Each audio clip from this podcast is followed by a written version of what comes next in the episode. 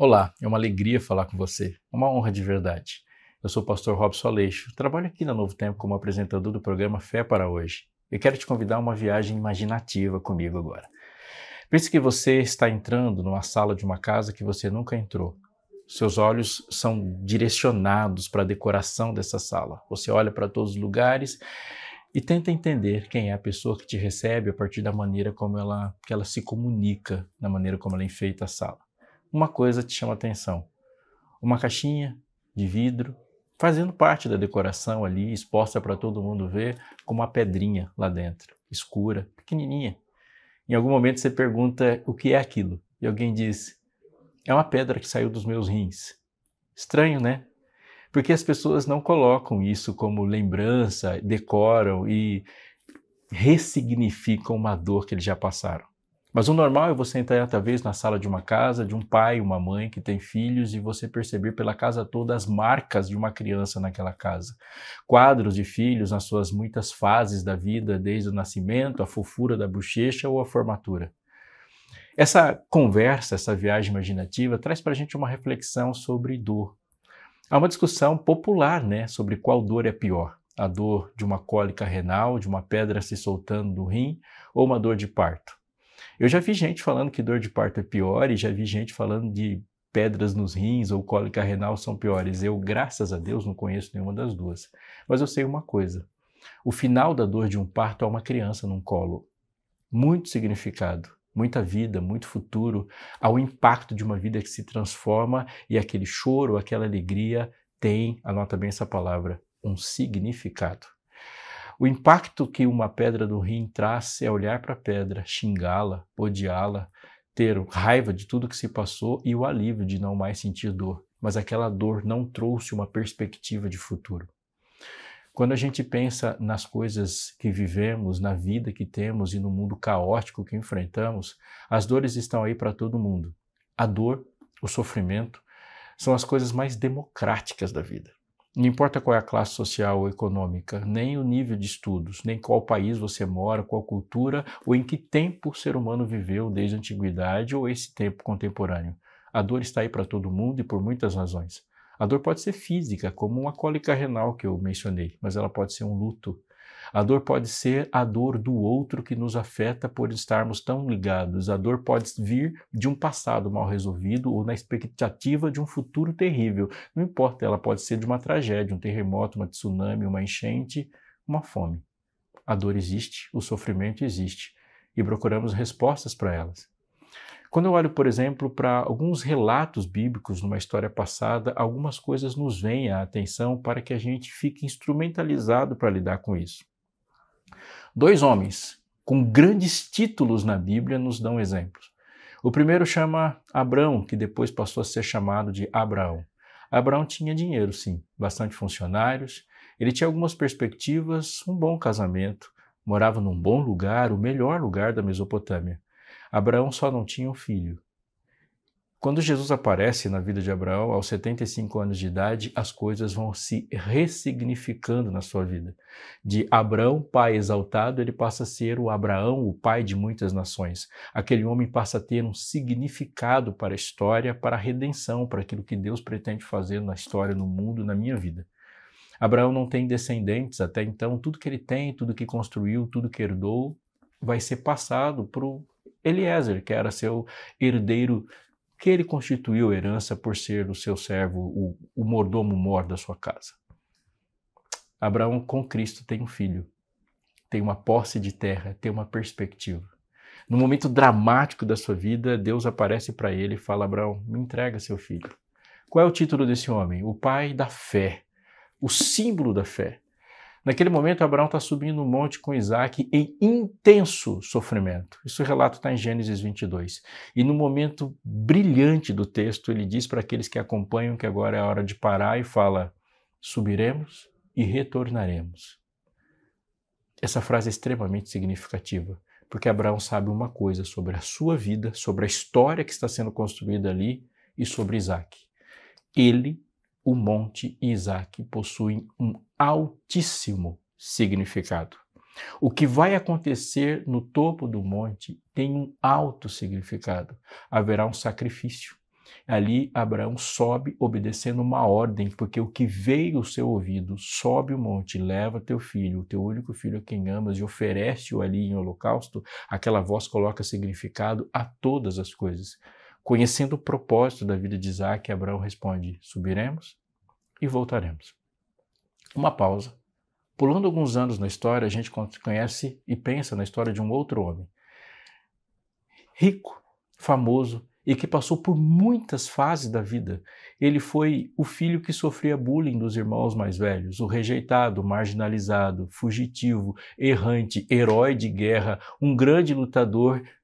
Sim, viveu grandes amores, grandes decepções, o rei Davi. Davi é compositor, profeta, ele, ele é um homem completo, o maior governante de homens da história de Israel, o grande rei Davi, o homem segundo o coração de Deus. Mas nós podemos vê-lo neste momento no palácio, aos prantos, chorando e batendo no peito, dizendo: Absalão, meu filho, Absalão. Naquele momento ali, naquela altura do sucesso da sua vida, Davi chora pela morte de Absalão. Ele chora pela história que se aconteceu, que aconteceu com Absalão. Davi é um homem carente de significados. Porque o que está acontecendo com seu filho foi uma dor indizível, ele está vendo perder um filho. Mas quando ele constrói e pensa o porquê, a história e as respostas ficam mais complexas. Essas histórias trazem para a gente algumas reflexões. E as reflexões é que a dor existe, mas os significados para elas, elas devem ser colocados para nos dar direção. Então, alguns pontos devem ser levantados para mim e para você nessa nossa vida. E por favor, atente porque eu vou te dizer.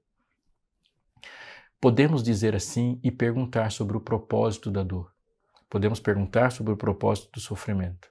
Mas essa resposta não vem gratuitamente quando vem. Por quê? Porque essa pergunta ela está faltando o elemento principal dela. Deus não dá exclusivamente propósitos para a dor. Deus dá propósito para as pessoas. Portanto, se você não conhece o seu propósito, dificilmente saberá o propósito dos sofrimentos, das alegrias, do sucesso e das quedas que você passa. Somente pessoas que tiveram uma forte consciência do seu propósito sabiam como lidar com as adversidades da vida que passaram. Uma frase se destaca, por exemplo, quando Pedro conversa com Jesus e ele fala assim: E este aí? apontando a João. A resposta de Jesus é muito importante para a vida de Pedro e ecoa dois mil anos depois para mim. Ele diz: E este? Se eu quiser que ele fique vivo até que eu volte, que te importa? Quanto a ti, segue-me. Dizendo isso, no final do capítulo que encerra o livro de João, Deus fala para ele, e a frase que está lá é interessante: havendo de dizer para ele como ele deveria glorificar a Deus. Pedro ao ouvir que alguém cingiria seus lombos e levaria ele para onde quisesse, entendeu que ele seria martirizado. E a tradição diz que Pedro foi crucificado de cabeça para baixo. Há algum propósito em ser crucificado de cabeça para baixo? É difícil saber essa resposta. Havia um propósito da vida daquele apóstolo? Sim, e Deus deixou bem claro: você vai viver para me glorificar. Paulo olhando para Deus e fala: Senhor, eu não aguento mais essa dor, aquilo que ele mesmo chama de espinho na carne. A resposta de, de Paulo, que Paulo obtém de Deus é: Paulo, a minha graça te basta, porque o meu poder se aperfeiçoa na fraqueza. Uau! E ele vai continuar um diálogo maravilhoso e fala: e por que disso? E a resposta de Deus para Paulo é: para que você não fique soberbo, a dor existe, um espinho na carne está lá, e quando nós olhamos somente para o espinho na carne, podemos perguntar qual é a razão desse sofrimento físico ou psíquico, emocional que Paulo podia, ou eu podia, ou você poderíamos estar passando. Deus fala: Eu não tenho propósito exclusivamente para os espinhos na sua carne, mas eu tenho um propósito para você. E no meu propósito para você, a soberba é o seu principal inimigo. Isso existe para que você seja humilde. Eu vou repetir porque isso é muito importante. Não existe um propósito para o sofrimento, mas existem propósitos para você. Eu posso dar um salto de muitas páginas nesse momento e voltar lá para o começo da Bíblia. Deus olhou para o ser humano e estabeleceu diante dele um propósito pré-estabelecido. Cresça, disse ele, multipliquem-se, sede fecundos, eu vou criar através de vocês. Você faz parte do projeto criador de Deus, ele diz para o ser humano. Você vai ter o privilégio de, quando eu quiser encher a terra, você vai ser meu agente principal. Vocês não podem ser sozinhos. Olhou para aquela primeira mulher e bela e disse: Você vai caminhar a vida, passar pela vida, tendo o privilégio de caminhar nesse mundo com dois corações e dois cérebros. Vocês vão viver e construir a quatro mãos e vão caminhar com quatro pés. Vocês serão um, tendo o privilégio de continuar sendo dois. Uau! Foi uma bênção que Deus deu para eles.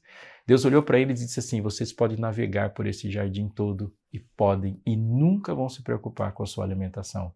De toda a árvore do jardim comerás livremente. Tudo é perfeito, não há dor, não há lágrimas, não há sofrimento, não há pecado.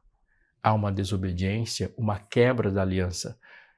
O que fica de pergunta na cabeça dos pais ali é que se a quebra da aliança aconteceu, qual será a reação de Deus? E na cabeça deles a resposta óbvia é: se não fizermos a nossa parte, obviamente Deus não tem, não está obrigado a fazer a dele, como qualquer quebra de contrato. Deus caminha, olha diretamente para o rosto daquela mulher e disse: O seu desejo será para o seu marido. Por favor, atente para isso, porque a dor causa esse efeito em nós. Quando a gente pensa na dor, ela tem um efeito sequestrante. O sofrimento tem efeitos sequestrantes. É como uma tempestade. Quando algo está doendo, todo o nosso cérebro é voltado para a dor. E muitas vezes podemos ouvir Jesus dessa perspectiva. Jesus, para quem está com fome, ele é muito parecido com um padeiro. E Jesus se recusou a fazer assim. Jesus, para quem está com dor, é muito parecido com um enfermeiro. E Jesus não é enfermeiro, Jesus é o Criador do universo. Jesus, para o que tem sede, parece aquele que entrega água. Mas Jesus é mais do que isso. Se Jesus for observado, ouvido, atento só pela perspectiva das nossas necessidades, não o compreenderemos. Então Deus olha para aquela mulher e fala: É isso que fizeste? E ele diz: O seu desejo será para o seu marido. Tudo bem, pensamos na relação tortuosa que haveria entre os seres humanos no aviso de Deus, mas mais do que isso, ele está dizendo: alguns minutos atrás, alguns dias atrás, eu disse para você que a minha parte ao te fazer ter propósito seria você caminhar juntos. E isso vai acontecer. Olha para aquela mulher também e tem a primeira expressão de sofrimento da história da humanidade. Deus olha para ela e fala: em dor dará luz a filhos. Por favor, a dor nos faz pensar só nela mas olhando para o texto inteiro, o, o, texto fala de dor e de filhos. Ele disse: Um dia eu disse para você que eu criaria e co-criaria a partir de você. Isso vai acontecer. Eu disse que você teria filhos e você vai ter filhos a despeito do seu pecado. Olhou para Adão e falou: Um dia eu disse que você comeria do suor do teu rosto, comerás o teu pão. Para de pensar no suor e pensa no pão, olhando para o pão, para o filho, para o marido. Eles Analisando essa perspectiva, Adão abraçou sua esposa, porque agora haveria suor, haveria dor e haveria um conflito entre o desejo. Mas todas essas coisas tinham significado quando Deus disse: Eu criei você por um propósito, e o propósito permanece inalterado. Como devemos lidar com o sofrimento? Creio que para a gente pensar na maneira como Deus caminhou pelos jardins dessa terra, como ele caminhou no jardim do Éden, como ele lidou com Abraão, como ele lidou com Davi, quando ele lidou com Adão e Eva e quando ele lida, lida conosco. Um bom exemplo é a sobriedade. A dor, ela é um desafio à sobriedade. Jesus entrou num jardim, um cemitério. Uma mulher desesperada veio ao seu encontro e disse: Se você estivesse aqui, nós não teríamos passado por isso um bom argumento, não é? É o meu argumento. Olhando para Jesus, eu falo: eu sei que você poderia impedir. Ele olha para aquela pessoa e não não faz um argumento tão emocional. A resposta de Deus é: eu sou a ressurreição e a vida. Quem crê em mim, ainda que morra, viverá. E lá naquele texto maravilhoso de João, ele fala: Você crê nisso? Deus lida com o sofrimento de alguém que faz um questionamento racional, chamando a crer. Você crê ela disse: Sim, eu creio. E a sobriedade de Jesus está em colocar uma gota na crença. Aparece uma outra mulher, irmã, tão enlutada quanto, num desespero, e fala para Jesus: Por que, que você não apareceu? Se você tivesse aqui, meu irmão não teria morrido. Jesus chora. Jesus chorou. Para uma ele disse: crê. Para outra ele abraça e chora. Ele foi compassivo. essa junção entre crer e estar junto, aquilo que eu sei sobre Jesus e aquilo que eu sei de Jesus, é a melhor maneira possível com que Deus me abraça e fala comigo no sofrimento. Por favor, atente para isso. Nos nossos sofrimentos, nem todas as explicações são terapêuticas. Nos nossos sofrimentos, nem todas as explicações são remédios. É por isso que Deus nos coloca a crer crer que existe um propósito estabelecido no passado que dá significado para a nossa vida, mas ele crê também, nos leva também a saber que existe uma companhia no presente que para um mundo sem muitas explicações e de perguntas mais complexas do que respostas adequadas, há uma mão que me leva. Eu vos darei, disse Deus, um outro consolador. Não, ele não fala que vai te dar um explicador, ele fala que vai te dar um consolador. Esse consolador não estará somente ao seu lado, ao redor de você ou atrás de você, gritando vai, ou lá na sua frente, te chamando para vir. Ele estará para sempre convosco, em vós, que lhe dá companhia, significado, afeto e crença. Deus não prometeu somente respostas, ele prometeu uma presença, uma companhia. No minha dor, eu quero alguém comigo. E esse alguém que pode não somente me explicar a dor, mas ele me diz qual é o meu significado nessa vida toda. Você precisa perguntar para si mesmo hoje qual é o significado da sua vida. Como que o seu propósito está sendo vivido? Eu termino te chamando a pensar num texto maravilhoso que Paulo disse para os romanos. Estou certo, sim, que todas as coisas, diz ele, cooperam para o bem daqueles que amam a Deus. Não se despeça de mim pensando que esse texto está dizendo que qualquer coisa coopera para o bem daqueles que amam a Deus. Ele diz que todas as coisas juntamente cooperam. Ele não está dizendo que as coisas sozinhas, qualquer atentado, uma violência, uma dor, não, isso não está cooperando por bem. Mas que aquilo que você sabe sobre Jesus, aquilo que você sabe sobre si mesmo e que ele comunicou, a maneira como você se relaciona com seus amigos, a sua rede de apoio, aquilo que você entende da maneira como você vai ajudar nos sofrimentos dos outros, juntamente com as agruras, sofrimentos, angústias e dores que passamos. Essas coisas todas juntas formam um significado para aquele que ama, mas as coisas só vão significar se elas começarem com um ponto. Elas cooperam para o bem daqueles que amam a Deus. Amar a Deus é o maior de todos os significados.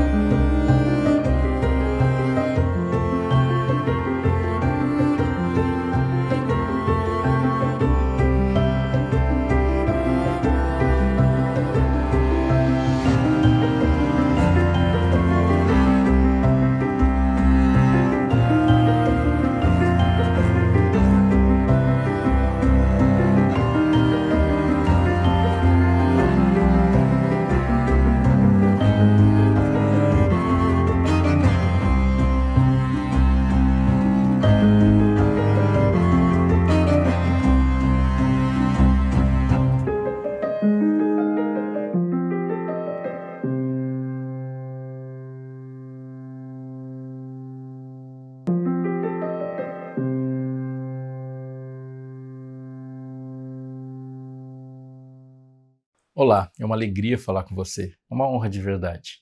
Eu sou o pastor Robson Aleixo, trabalho aqui na Novo Tempo como apresentador do programa Fé para Hoje. E quero te convidar a uma viagem imaginativa comigo agora. Pense que você está entrando numa sala de uma casa que você nunca entrou. Seus olhos são direcionados para a decoração dessa sala. Você olha para todos os lugares e tenta entender quem é a pessoa que te recebe a partir da maneira como ela, que ela se comunica, da maneira como ela enfeita a sala uma coisa te chama atenção.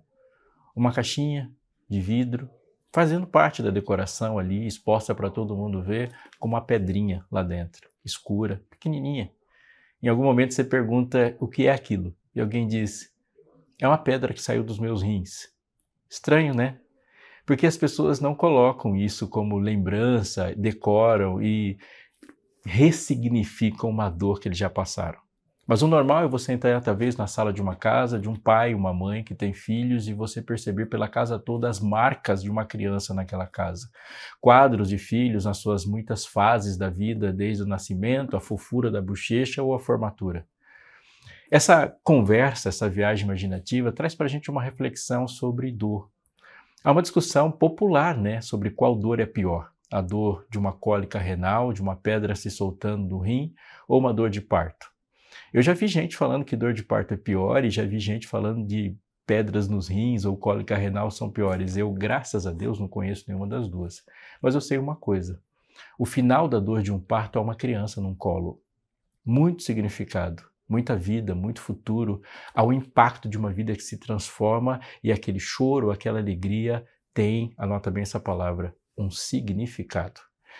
O impacto que uma pedra do rim traz é olhar para a pedra, xingá-la, odiá-la, ter raiva de tudo que se passou e o alívio de não mais sentir dor. Mas aquela dor não trouxe uma perspectiva de futuro.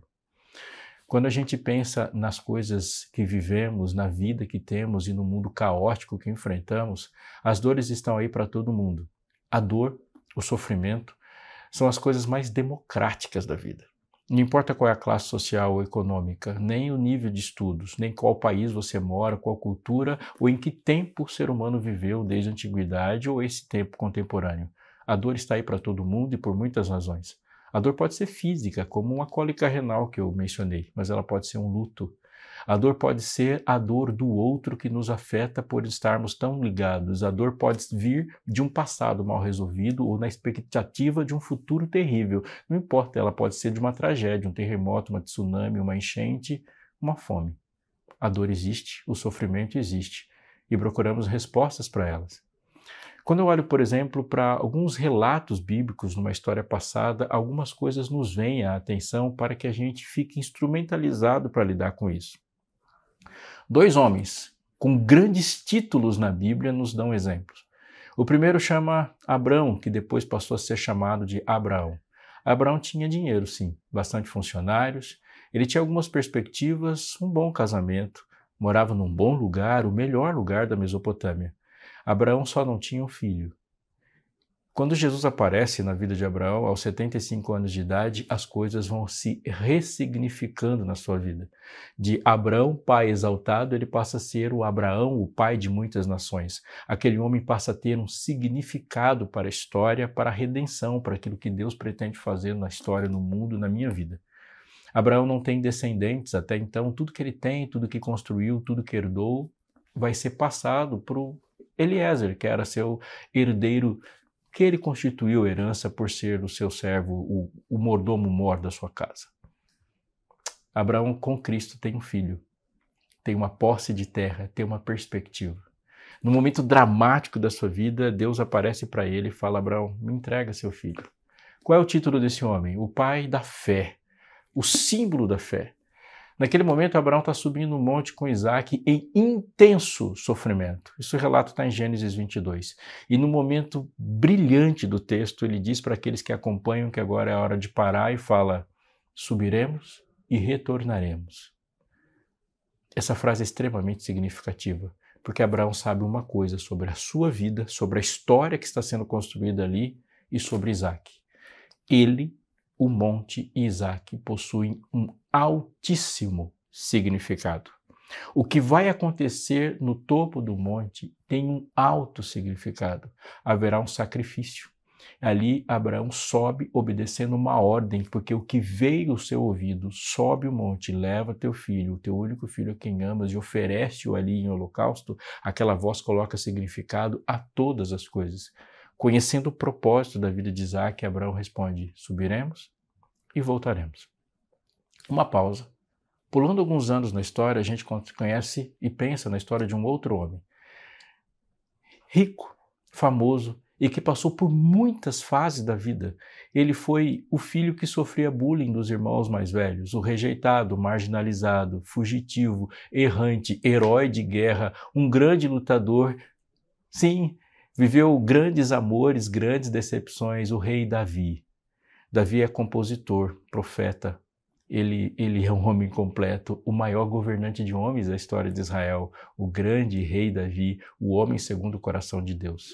Mas nós podemos vê-lo neste momento no palácio, aos prantos, chorando e batendo no peito, dizendo: Absalão, meu filho, Absalão.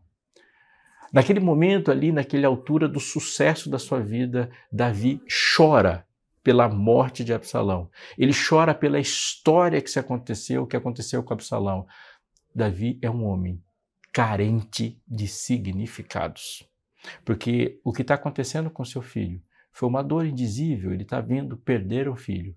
Mas quando ele constrói e pensa o porquê, a história e as respostas ficam mais complexas. Essas histórias trazem para a gente algumas reflexões. E as reflexões é que a dor existe, mas os significados para elas, elas devem ser colocados para nos dar direção. Então, alguns pontos devem ser levantados para mim e para você nessa nossa vida. E por favor, atente porque eu vou te dizer. Podemos dizer assim e perguntar sobre o propósito da dor. Podemos perguntar sobre o propósito do sofrimento. Mas essa resposta não vem gratuitamente quando vem. Por quê? Porque essa pergunta ela está faltando o elemento principal dela. Deus não dá exclusivamente propósitos para a dor. Deus dá propósito para as pessoas. Portanto, se você não conhece o seu propósito, dificilmente saberá o propósito dos sofrimentos, das alegrias, do sucesso e das quedas que você passa. Somente pessoas que tiveram uma forte consciência do seu propósito sabiam como lidar com as adversidades da vida que passaram. Uma frase se destaca, por exemplo, quando Pedro conversa com Jesus e ele fala assim: E este aí? Apontando a João. A resposta de Jesus é muito importante para a vida de Pedro e ecoa dois mil anos depois para mim. Ele diz: E este? Se eu quiser que ele fique vivo até que eu volte, que te importa? Quanto a ti, segue-me. Dizendo isso, no final do capítulo que encerra o livro de João, Deus fala para ele, e a frase que está lá é interessante: havendo de dizer para ele como ele deveria glorificar a Deus. Pedro, ao ouvir que alguém cingiria seus lombos e levaria ele para onde quisesse, entendeu que ele seria martirizado. E a tradição diz que Pedro foi crucificado de cabeça para baixo. Há algum propósito em ser crucificado de cabeça para baixo? É difícil saber essa resposta. Havia um propósito da vida daquele apóstolo? Sim, e Deus deixou bem claro: você vai viver para me glorificar. Paulo olhando para Deus e fala: Senhor, eu não aguento mais essa dor, aquilo que ele mesmo chama de espinho na carne. A resposta de, de Paulo, que Paulo obtém de Deus é: Paulo, a minha graça te basta, porque o meu poder se aperfeiçoa na fraqueza. Uau! E ele vai continuar um diálogo maravilhoso e fala: e por que disso? E a resposta de Deus para Paulo é para que você não fique soberbo. A dor existe, um espinho na carne está lá, e quando nós olhamos somente para o espinho na carne, podemos perguntar qual é a razão desse sofrimento físico ou psíquico, emocional que Paulo podia, ou eu podia, ou você poderíamos estar passando. Deus fala: Eu não tenho propósito exclusivamente para os espinhos na sua carne, mas eu tenho um propósito para você. E no meu propósito para você, a soberba é o seu principal inimigo. Isso existe para que você seja humilde. Eu vou repetir porque isso é muito importante. Não existe um propósito para o sofrimento, mas existem propósitos para você. Eu posso dar um salto de muitas páginas nesse momento e voltar lá para o começo da Bíblia. Deus olhou para o ser humano e estabeleceu diante dele um propósito pré-estabelecido. Cresça, disse ele, multipliquem-se, sede fecundos, eu vou criar através de vocês. Você faz parte do projeto criador de Deus, ele diz para o ser humano. Você vai ter o privilégio de, quando eu quiser encher a terra, você vai ser meu agente principal. Vocês não podem ser sozinhos. Olhou para aquela primeira mulher e bela e disse: Você vai caminhar a vida, passar pela vida, tendo o privilégio de caminhar nesse mundo com dois corações e dois cérebros. Vocês vão viver e construir a quatro mãos e vão caminhar com quatro pés. Vocês serão um, tendo o privilégio de continuar sendo dois. Uau! Foi uma bênção que Deus deu para eles. Deus olhou para eles e disse assim: Vocês podem navegar por esse jardim todo e podem e nunca vão se preocupar com a sua alimentação. De toda a árvore do jardim comerás livremente. Tudo é perfeito, não há dor, não há lágrimas, não há sofrimento, não há pecado há uma desobediência, uma quebra da aliança. O que fica de pergunta na cabeça dos pais ali é que se a quebra da aliança aconteceu, qual será a reação de Deus? E na cabeça deles a resposta óbvia é: se não fizermos a nossa parte, obviamente Deus não tem, não está obrigado a fazer a dele, como qualquer quebra de contrato. Deus caminha, olha diretamente para o rosto daquela mulher e disse: O seu desejo será para o seu marido por favor, atente para isso, porque a dor causa esse efeito em nós. Quando a gente pensa na dor, ela tem um efeito sequestrante. O sofrimento tem efeitos sequestrantes. É como uma tempestade. Quando algo está doendo, todo o nosso cérebro é voltado para a dor. E muitas vezes podemos ouvir Jesus dessa perspectiva. Jesus, para quem está com fome, ele é muito parecido com um padeiro. E Jesus se recusou a fazer assim. Jesus, para quem está com dor, é muito parecido com um enfermeiro, e Jesus não é enfermeiro, Jesus é o Criador do universo. Jesus, para o que tem sede, parece aquele que entrega água, mas Jesus é mais do que isso. Se Jesus for observado, ouvido, atento só pela perspectiva das nossas necessidades, não o compreenderemos. Então Deus olha para aquela mulher e fala: É isso que fizeste? E ele diz: O seu desejo será para o seu marido. Tudo bem, pensamos na relação tortuosa que haveria entre os seres humanos no aviso de Deus, mas mais do que isso, ele está dizendo: alguns minutos atrás, alguns dias atrás, eu disse para você que a minha parte ao te fazer ter propósito seria você caminhar juntos. E isso vai acontecer. Olha para aquela mulher também e tem a primeira expressão de sofrimento da história da humanidade. Deus olha para ela e fala: em dor dará luz a filhos. Por favor, a dor nos faz pensar só nela mas olhando para o texto inteiro, o, o, texto fala de dor e de filhos. Ele disse: Um dia eu disse para você que eu criaria e co-criaria a partir de você. Isso vai acontecer. Eu disse que você teria filhos e você vai ter filhos a despeito do seu pecado. Olhou para Adão e falou: Um dia eu disse que você comeria do suor do teu rosto, comerás o teu pão. Para de pensar no suor e pensa no pão, olhando para o pão, para o filho, para o marido. Eles Analisando essa perspectiva, Adão abraçou sua esposa, porque agora haveria suor, haveria dor e haveria um conflito entre o desejo. Mas todas essas coisas tinham significado quando Deus disse: Eu criei você por um propósito, e o propósito permanece inalterado. Como devemos lidar com o sofrimento? Creio que para a gente pensar na maneira como Deus caminhou pelos jardins dessa terra, como ele caminhou no jardim do Éden, como ele lidou com Abraão, como ele lidou com Davi, quando ele lidou com Adão e Eva e quando ele lida, lida conosco. Um bom exemplo é a sobriedade. A dor, ela é um desafio à sobriedade. Jesus entrou num jardim, um cemitério. Uma mulher desesperada veio ao seu encontro e disse: Se você estivesse aqui, nós não teríamos passado por isso um bom argumento, não é? É o meu argumento. Olhando para Jesus, eu falo: eu sei que você poderia impedir. Ele olha para aquela pessoa e não não faz um argumento tão emocional. A resposta de Deus é: eu sou a ressurreição e a vida. Quem crê em mim, ainda que morra, viverá. E lá naquele texto maravilhoso de João, ele fala: Você crê nisso? Deus lida com o sofrimento de alguém que faz um questionamento racional, chamando a crer. Você crê ela disse: Sim, eu creio. E a sobriedade de Jesus está em colocar uma gota na crença. Aparece uma outra mulher, irmã, tão enlutada quanto, num desespero, e fala para Jesus: Por que, que você não apareceu? Se você tivesse aqui, meu irmão não teria morrido. Jesus chora. Jesus chorou. Para uma ele disse: crê. Para outra ele abraça e chora. Ele foi compassivo.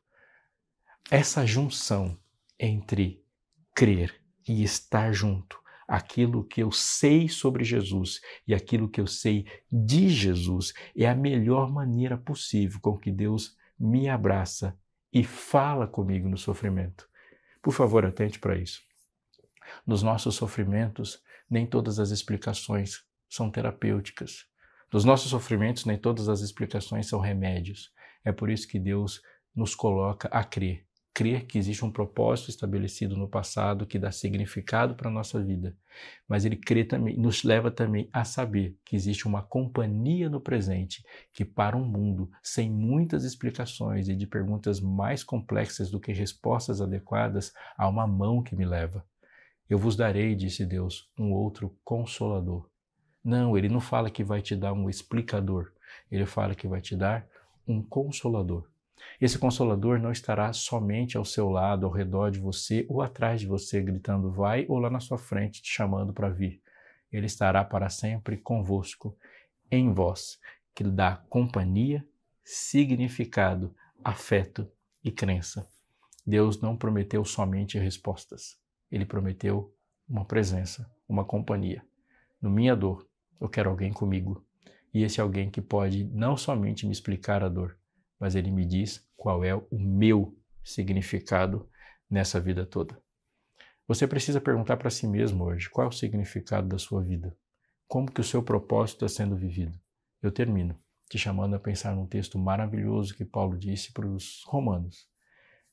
Estou certo, sim, que todas as coisas, diz ele, cooperam para o bem daqueles que amam a Deus. Não se despeça de mim pensando que esse texto está dizendo que qualquer coisa coopera para o bem daqueles que amam a Deus. Ele diz que todas as coisas juntamente cooperam.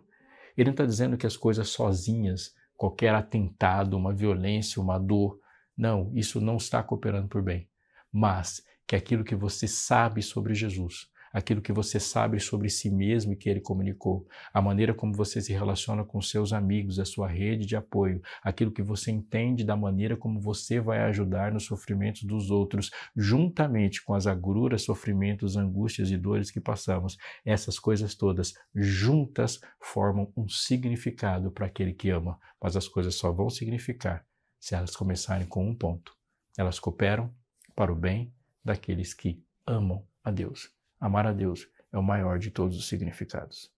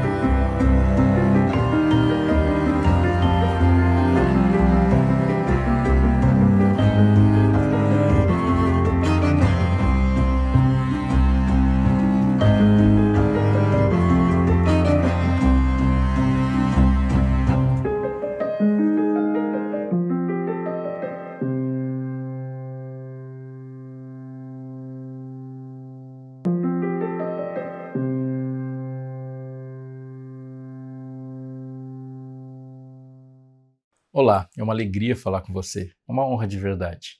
Eu sou o pastor Robson Aleixo, trabalho aqui na Novo Tempo como apresentador do programa Fé para Hoje. Eu quero te convidar a uma viagem imaginativa comigo agora. Pense que você está entrando numa sala de uma casa que você nunca entrou.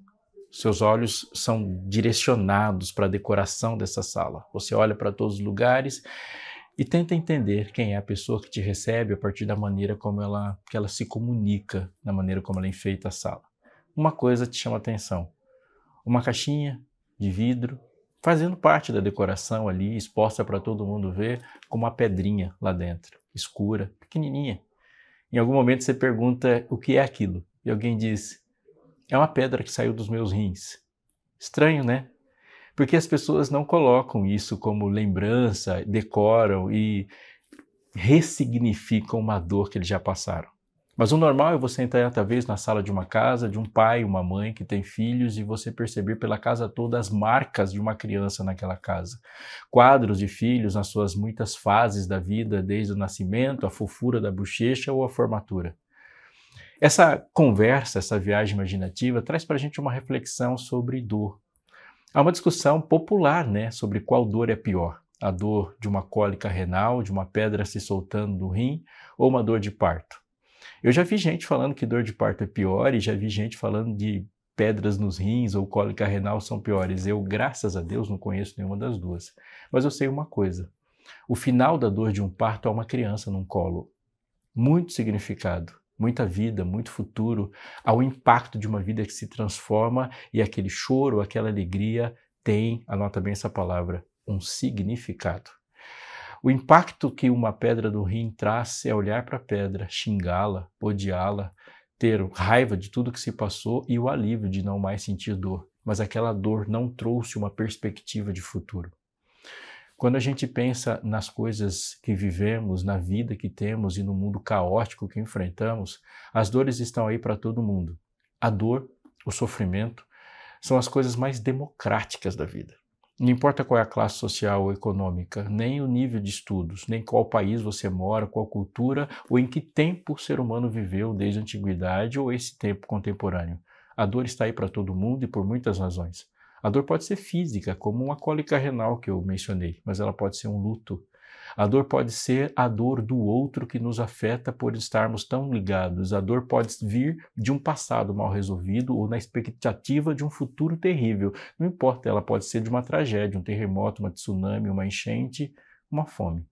A dor existe, o sofrimento existe e procuramos respostas para elas.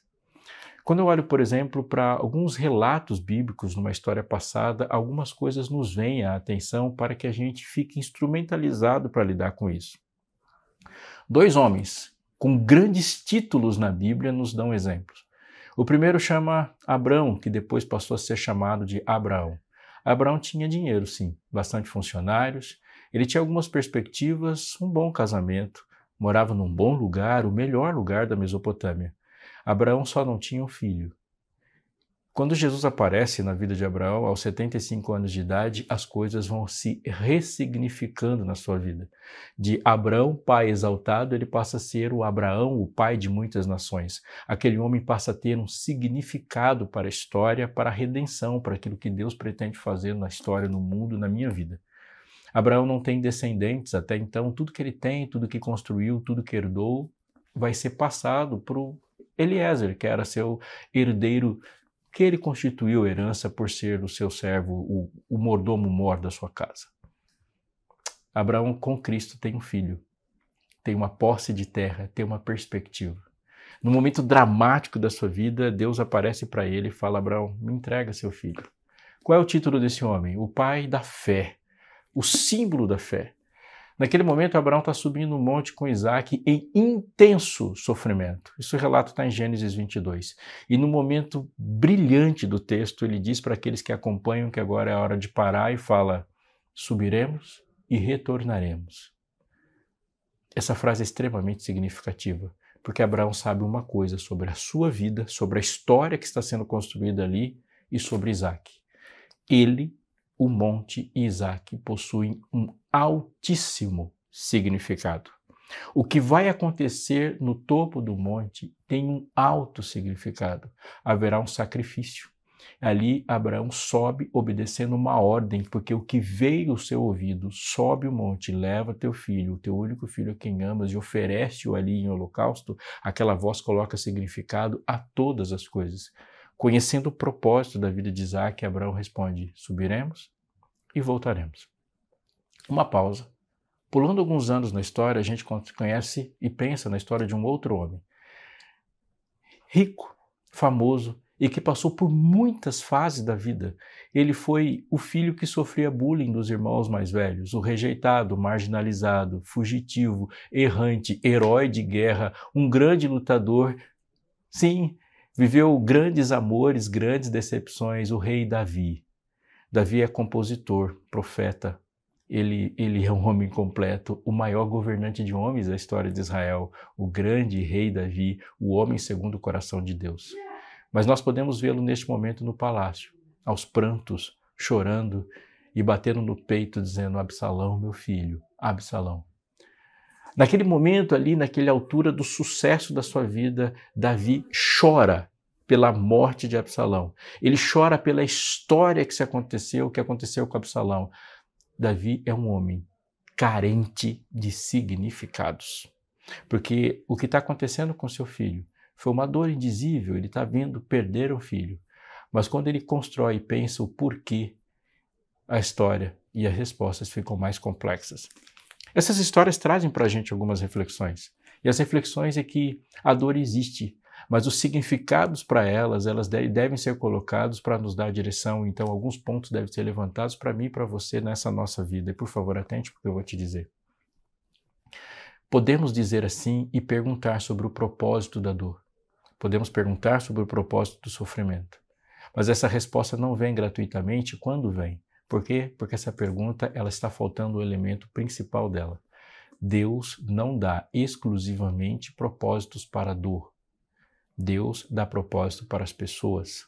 Portanto, se você não conhece o seu propósito, dificilmente saberá o propósito dos sofrimentos, das alegrias, do sucesso e das quedas que você passa. Somente pessoas que tiveram uma forte consciência do seu propósito sabiam como lidar com as adversidades da vida que passaram. Uma frase se destaca, por exemplo, quando Pedro conversa com Jesus e ele fala assim: E este aí? Apontando a João. A resposta de Jesus é muito importante para a vida de Pedro e ecoa dois mil anos depois para mim. Ele diz: E este? Se eu quiser que ele fique vivo até que eu volte, que te importa? Quanto a ti, segue-me. Dizendo isso, no final do capítulo que encerra o livro de João, Deus fala para ele, e a frase que está lá é interessante: havendo de dizer para ele como ele deveria glorificar a Deus. Pedro, ao ouvir que alguém cingiria seus lombos e levaria ele para onde quisesse, entendeu que ele seria martirizado. E a tradição diz que Pedro foi crucificado de cabeça para baixo. Há algum propósito em ser crucificado de cabeça para baixo? É difícil saber essa resposta. Havia um propósito da vida daquele apóstolo? Sim, e Deus deixou bem claro: você vai viver para me glorificar.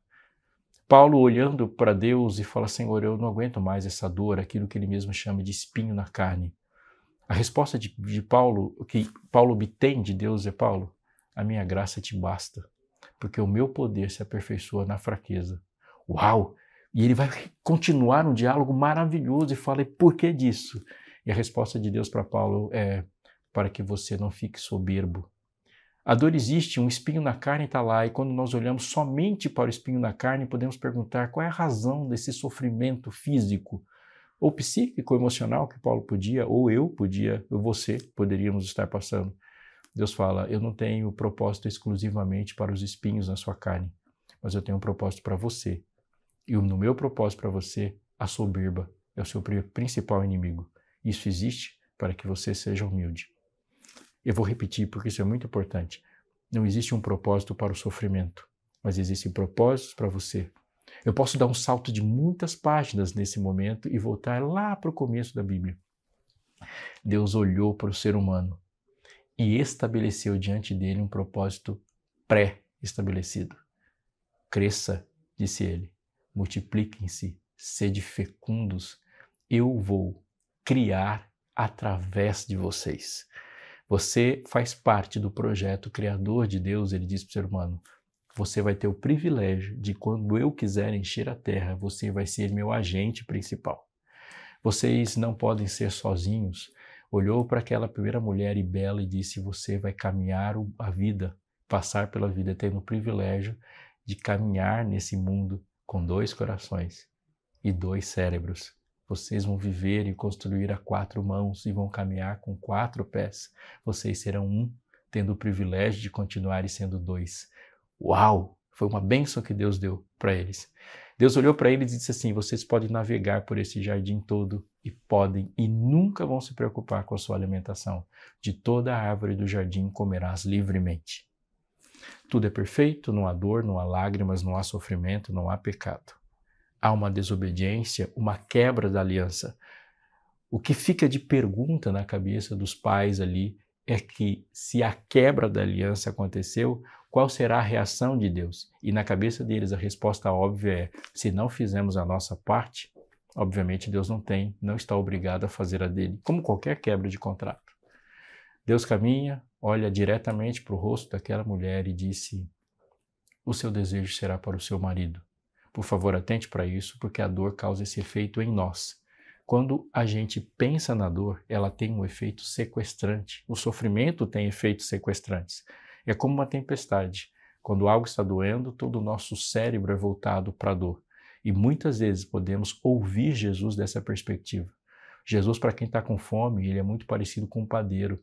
E Jesus se recusou a fazer assim.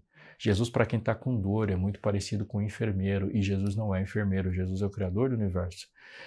Jesus, para o que tem sede, parece aquele que entrega água, mas Jesus é mais do que isso. Se Jesus for observado, ouvido, atento só pela perspectiva das nossas necessidades, não o compreenderemos. Então Deus olha para aquela mulher e fala: É isso que fizeste? E ele diz: O seu desejo será para o seu marido. Tudo bem, pensamos na relação tortuosa que haveria entre os seres humanos no aviso de Deus, mas mais do que isso, ele está dizendo: alguns minutos atrás, alguns dias atrás, eu disse para você que a minha parte ao te fazer ter propósito seria você caminhar juntos. E isso vai acontecer. Olha para aquela mulher também e tem a primeira expressão de sofrimento da história da humanidade. Deus olha para ela e fala: em dor dará luz a filhos. Por favor, a dor nos faz pensar só nela mas olhando para o texto inteiro, o, o, texto fala de dor e de filhos. Ele disse: Um dia eu disse para você que eu criaria e co-criaria a partir de você. Isso vai acontecer. Eu disse que você teria filhos e você vai ter filhos a despeito do seu pecado. Olhou para Adão e falou: Um dia eu disse que você comeria do suor do teu rosto, comerás o teu pão. Para de pensar no suor e pensa no pão, olhando para o pão, para o filho, para o marido. Eles Analisando essa perspectiva, Adão abraçou sua esposa, porque agora haveria suor, haveria dor e haveria um conflito entre o desejo. Mas todas essas coisas tinham significado quando Deus disse: Eu criei você por um propósito, e o propósito permanece inalterado. Como devemos lidar com o sofrimento? Creio que para a gente pensar na maneira como Deus caminhou pelos jardins dessa terra, como ele caminhou no jardim do Éden, como ele lidou com Abraão, como ele lidou com Davi, quando ele lidou com Adão e Eva e quando ele lida, lida conosco. Um bom exemplo é a sobriedade. A dor, ela é um desafio à sobriedade. Jesus entrou num jardim, um cemitério. Uma mulher desesperada veio ao seu encontro e disse: Se você estivesse aqui, nós não teríamos passado por isso um bom argumento, não é? É o meu argumento. Olhando para Jesus, eu falo: eu sei que você poderia impedir. Ele olha para aquela pessoa e não não faz um argumento tão emocional. A resposta de Deus é: eu sou a ressurreição e a vida. Quem crê em mim, ainda que morra, viverá. E lá naquele texto maravilhoso de João, ele fala: Você crê nisso?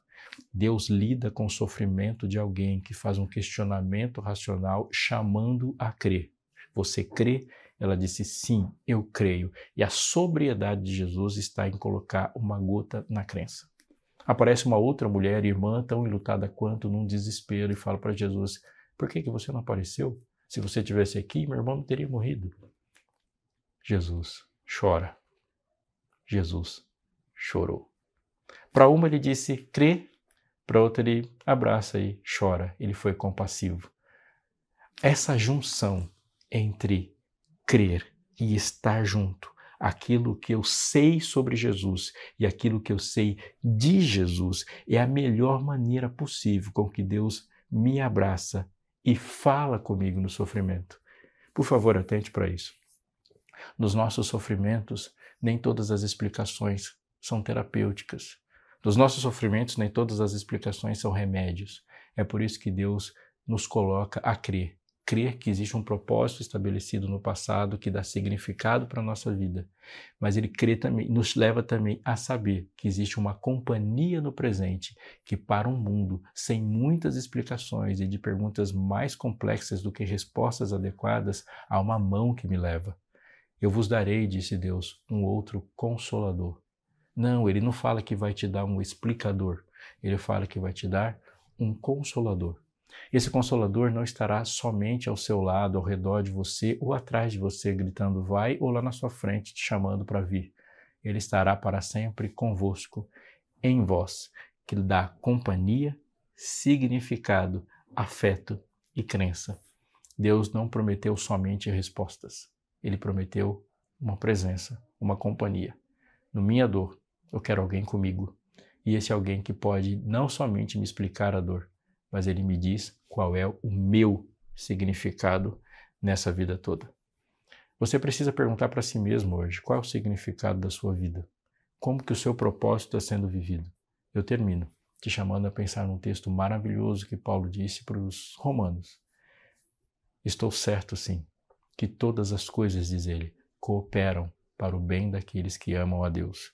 Não se despeça de mim pensando que esse texto está dizendo que qualquer coisa coopera para o bem daqueles que amam a Deus. Ele diz que todas as coisas juntamente cooperam. Ele não está dizendo que as coisas sozinhas, qualquer atentado, uma violência, uma dor, não, isso não está cooperando por bem.